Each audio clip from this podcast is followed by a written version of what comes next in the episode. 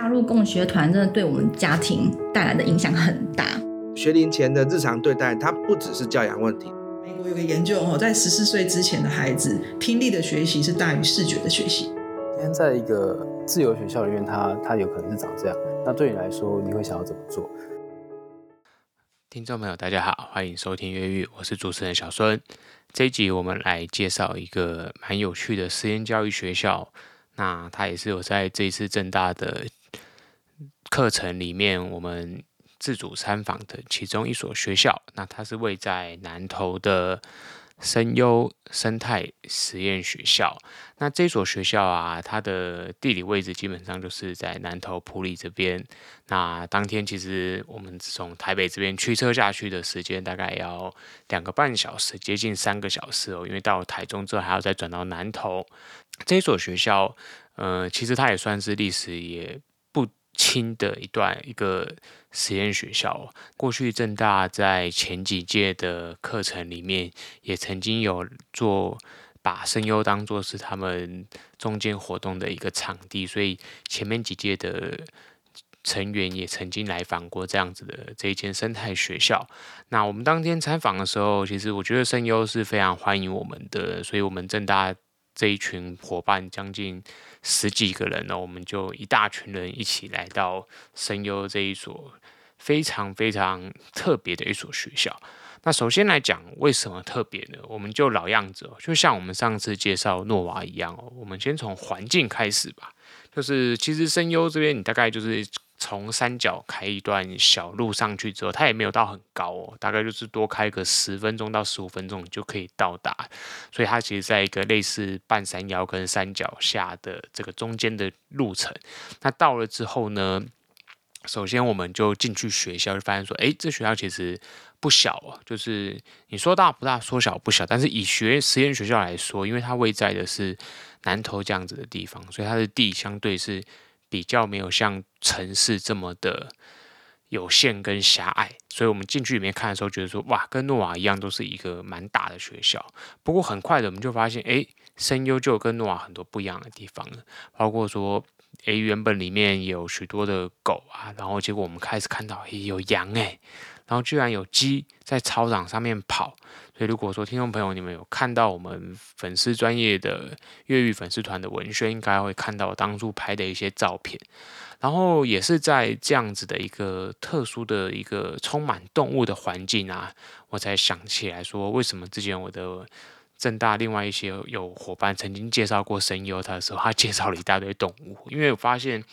生态其实就是声优一个最大的保障哦。所以，如果你喜欢自然的话，你喜欢一个趋近于比较原始的环境的话，我相信你到声优会有一个非常自在的感觉。这也是当天我进到声优的时候，我的感觉是：天哪，怎么会有这么幸福的学校，可以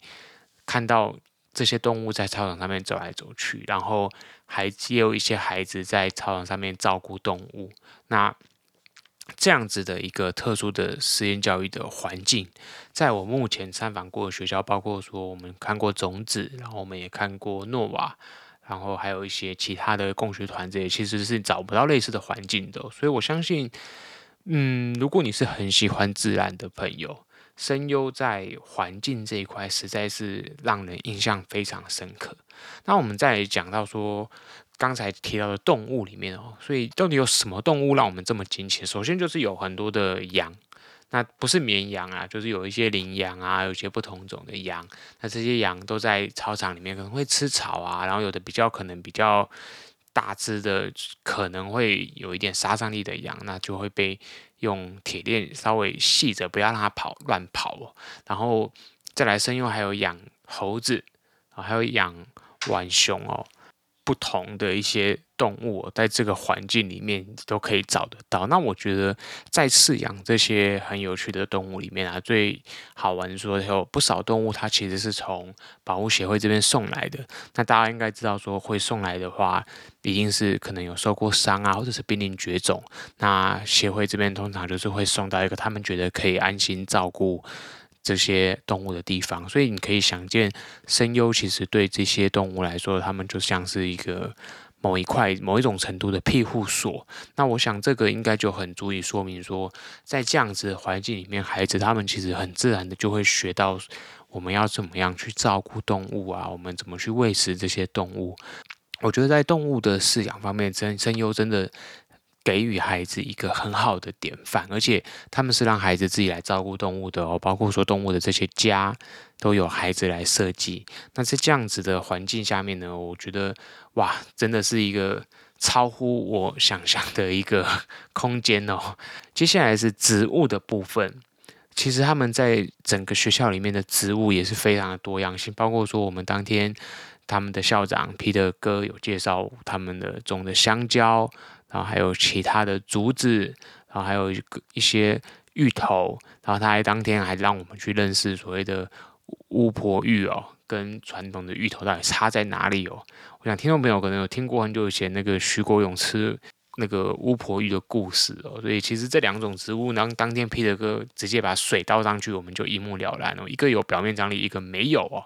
所以有表面张力的那个呢是芋头哦，然后没有表面的张力是巫婆芋，这个也给听众朋友稍微去科普一下有趣的知识。所以当天其实在参访的时候，包括动物，Peter 哥带我们接认识校园的时候，我们先从动物看，然后我们再从植物，我就真正的感觉到说啊，这个地方。真的是一个好特别的生态哦，就是有点像你在学校里面，宛如在一个大自然里面，其实可以学、可以使用的素材实在是太多了。然后包括皮特哥当天也秀给我们看，他们还有一个人力的脚踏车，可以让水这边会有弹，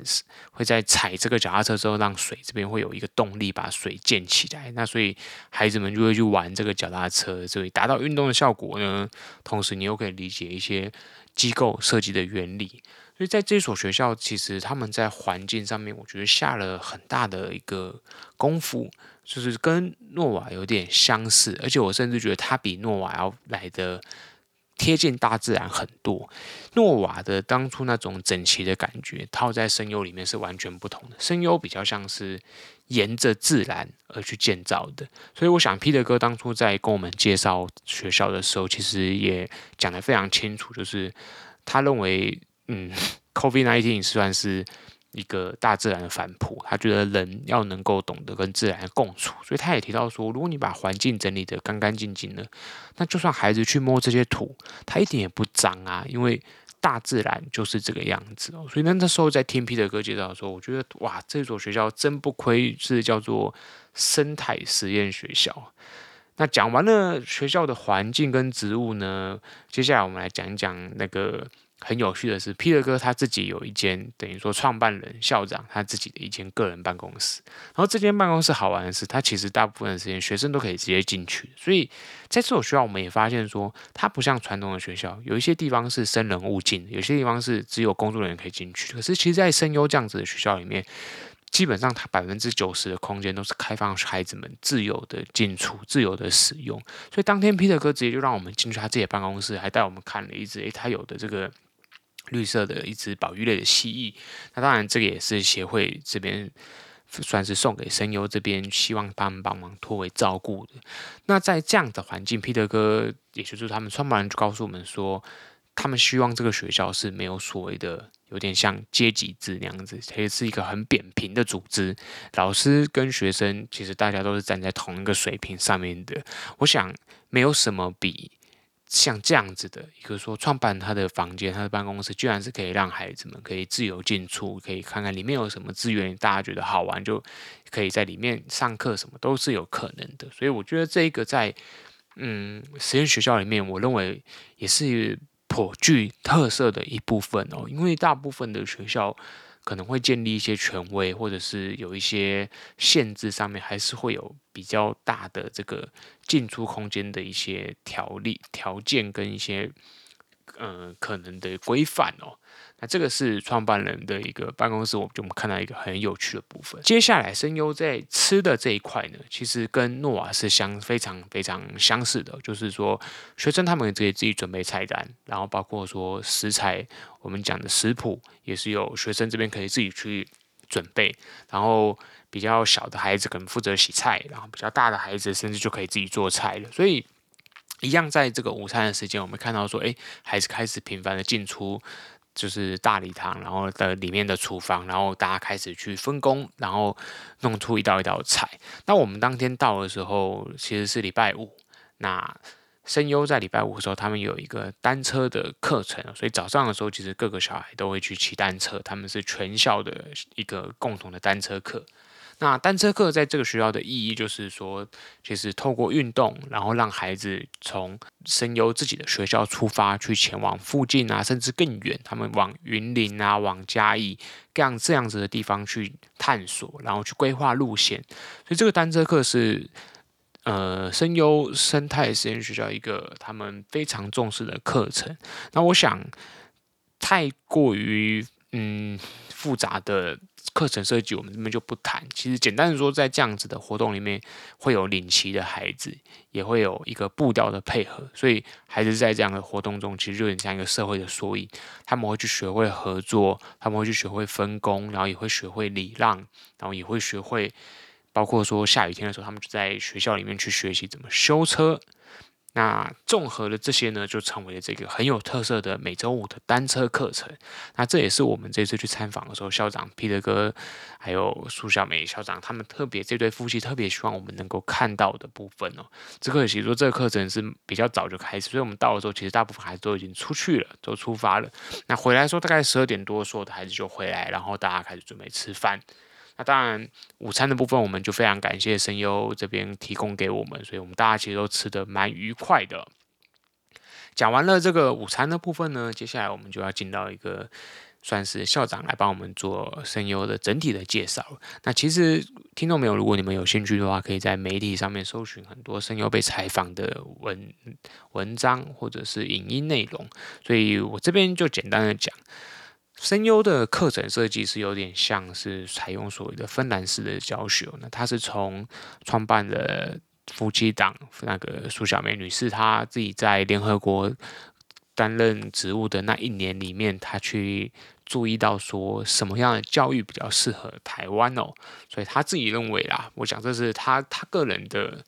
见解，会相信说，诶，其实芬兰的这种有点像主题式教育的教学，它是比较适合台湾的。那这中间，他当然也有提到一些说，诶，比如说像为什么当初没有选择华德福啊，或是蒙特梭利等等的原因。不过，anyway，这些我想我们就不在节目里面赘述。那最后呢，所以声优这个学校，它就是以有点像芬兰的主题式教学，所以在像国语啊。这样子，我们传统的学校里面，一般体制学校把它分得很明显的各个学科，在芬兰的这种教学的概念里面，它会把它融合在一起。所以，比如说像人文学科，那它可能就是结合了国语，然后还有我们的社会课，还有公民科，它会把三个东西结合在一起。那比如说自然科，它可能就会结合了生物，然后可能高年级就有物理跟化学，还有包括可能健康教育等这样子的一个。主题式的一个概念，所以它没有分得这么的像传统学科这样子来得很细，它其实是把学科综合在一起做一个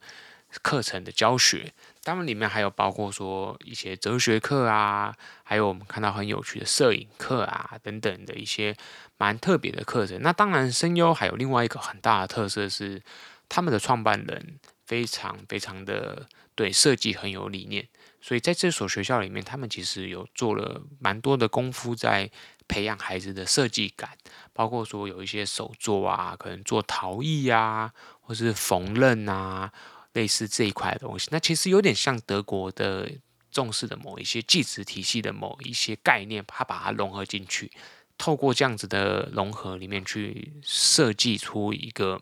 可以让孩子培育一种美学。跟他自我在设计创造的能力，那我个人其实非常喜欢这样子的课程。我觉得传统学校里面他很难去培养孩子的创造力跟手作能力。不过在声优我们可以看到，这个应该是好毋庸置疑哦。那包括我们当天去的时候，很好玩的一点是，那个创办人他们的女儿刚好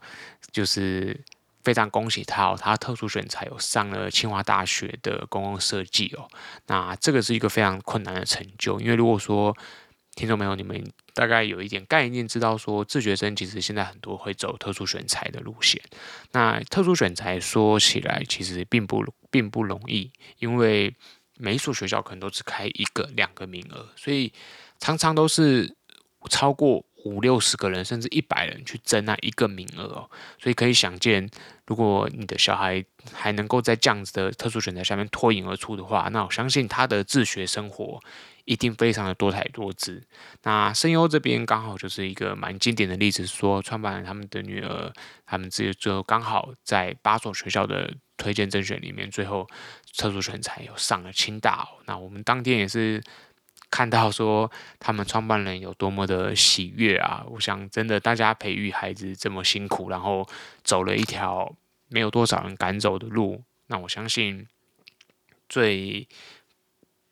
令人欣慰的，大概就是看到自己的孩子，他找到了兴趣，然后真的上了一个很不容易的学校。那我想接下来他的路应该会更有趣的。对，那讲完了这个学科的部分呢，我们来谈一谈。当天我们还参访了一个哇很有趣的摄影课。我们在就是声优，我觉得他对我们最友善的是，他真的开放我们进去教室里面观课。那其实，在实验教育里面。你能够进去课堂里面观课，它并不是一件很容易的事，因为你可能会影响学生，会影响老师。可是如果说这间学校是持这么开放的态度对吧，我真的会认为，哇，他的教学他并不怕你检视。所以，我们当天进去看的时候，发现很好玩的是，诶，教这堂摄影课的老师，他居然是学生的家长，诶，所以他自己对摄影很有研究，然后他也这样来分享。那我觉得光是这个就是突破传统所谓的老师一定要是。有教师证，然后有科班出身，然后有很学会很多的教育理念什么的。我觉得其实，在声优这一块，我觉得他们真的做到一个实验教育的精神，就是只要你是有兴趣、有乐于学习的人，只要你可以分享，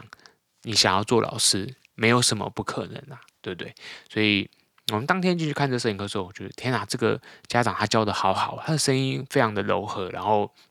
他的课程内容设计的非常的有趣，然后我们看到孩子上课的时候是完完全全的，每个小孩几乎都，我敢说大概至少有九成的孩子都是聚精会神在听这堂课，包括我自己跟我们的伙伴，我们其实站在后面跟坐着听着，我们也听了将近二十分钟。然后这中间他分享说摄影的概念，三个重要的元素，然后相机怎么挑选。然后包括说去让去检视孩子们选的功课的作业，我觉得那真的是一个充满 充满怎么讲呢，创造力的一个课程吧。所以在当天在观课这一块呢，我们真的是非常非常的，我我自己个人啦印象很深刻。我觉得哇，这个。能够开出这样的摄影课，我相信学生学这样的课程一定觉得很好玩。如果我们在体制学校这种课程，我相信会翘课的学生应该不会太多。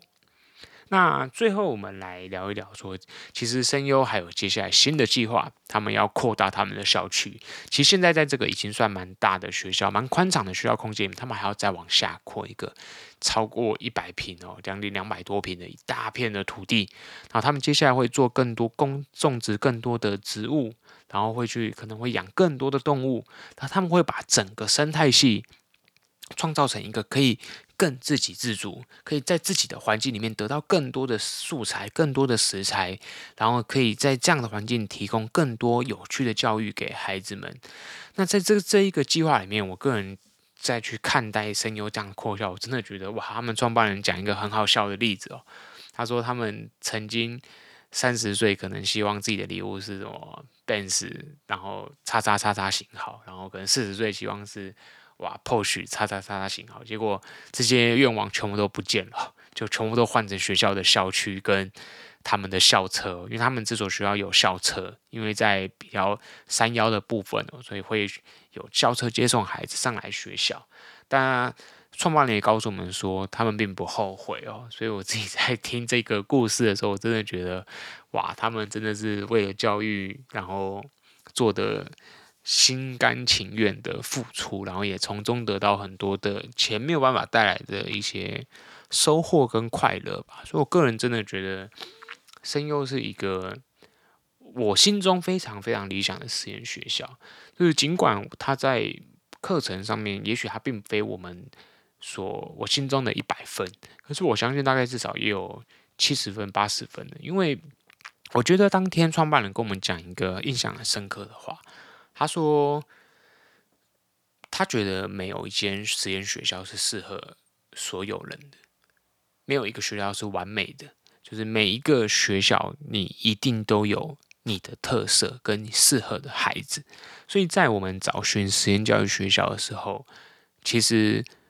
你怎么去看待这样的学校呢？比如说你，你喜欢生态，像我一样，你很喜欢生态，可能很喜欢自然，很喜欢动物，那你可能就会觉得，哇，这个学校真棒，这样子。可是如果说，诶，你是觉得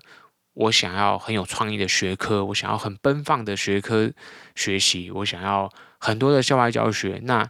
也许。诶，声优未必这么适合你，也许有其他的学校更适合。比如说，假设我们讲到诺瓦啊，或是种子啊，或是人文啊，还有全人啊，各式各样的实验学校，还有很多自学团体组织，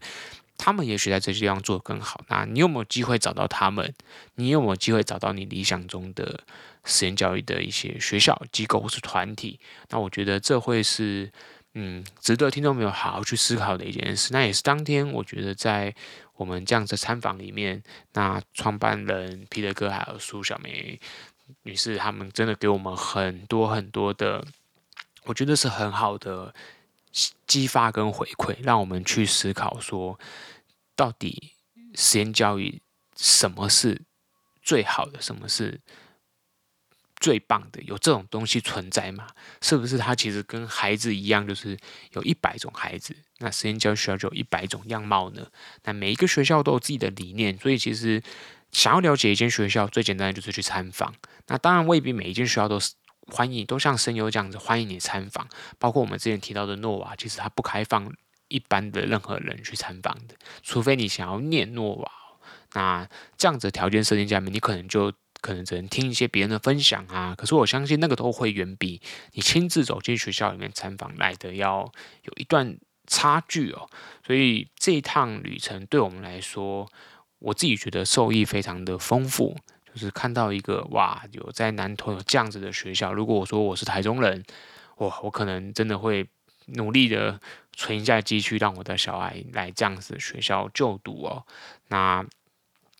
最后，我想。我们这一集的内容大概就分享到这里。其实当天的参访有非常非常多有趣的事情，非常非常多的心得还可以再分享。只是说节目上面我们制作上面总是有我们的一些方向，然后更希望分享的点。那也欢迎各位听众朋友，你们如果对声优实验教学有兴趣，你们可以点我们资讯处的网站，声优只有自己的网站，然后你们也可以去 YouTube 搜寻声优的。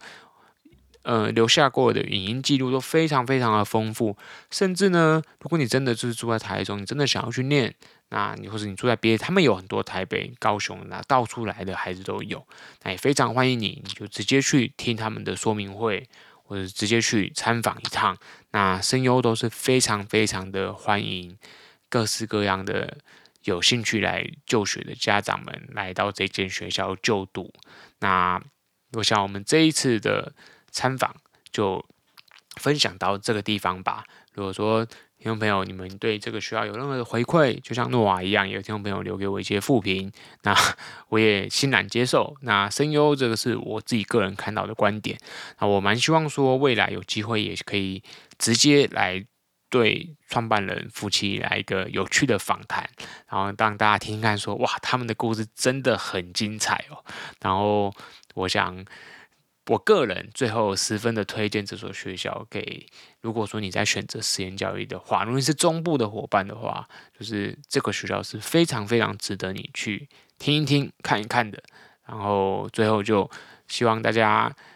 享受这一集的内容啦，希望说这样子的一个参访的心得，会对嗯对实验教育学校样貌非常有兴趣的朋友来有来一点刺激之类的呢。好。我们就下一集再见啦大家拜拜。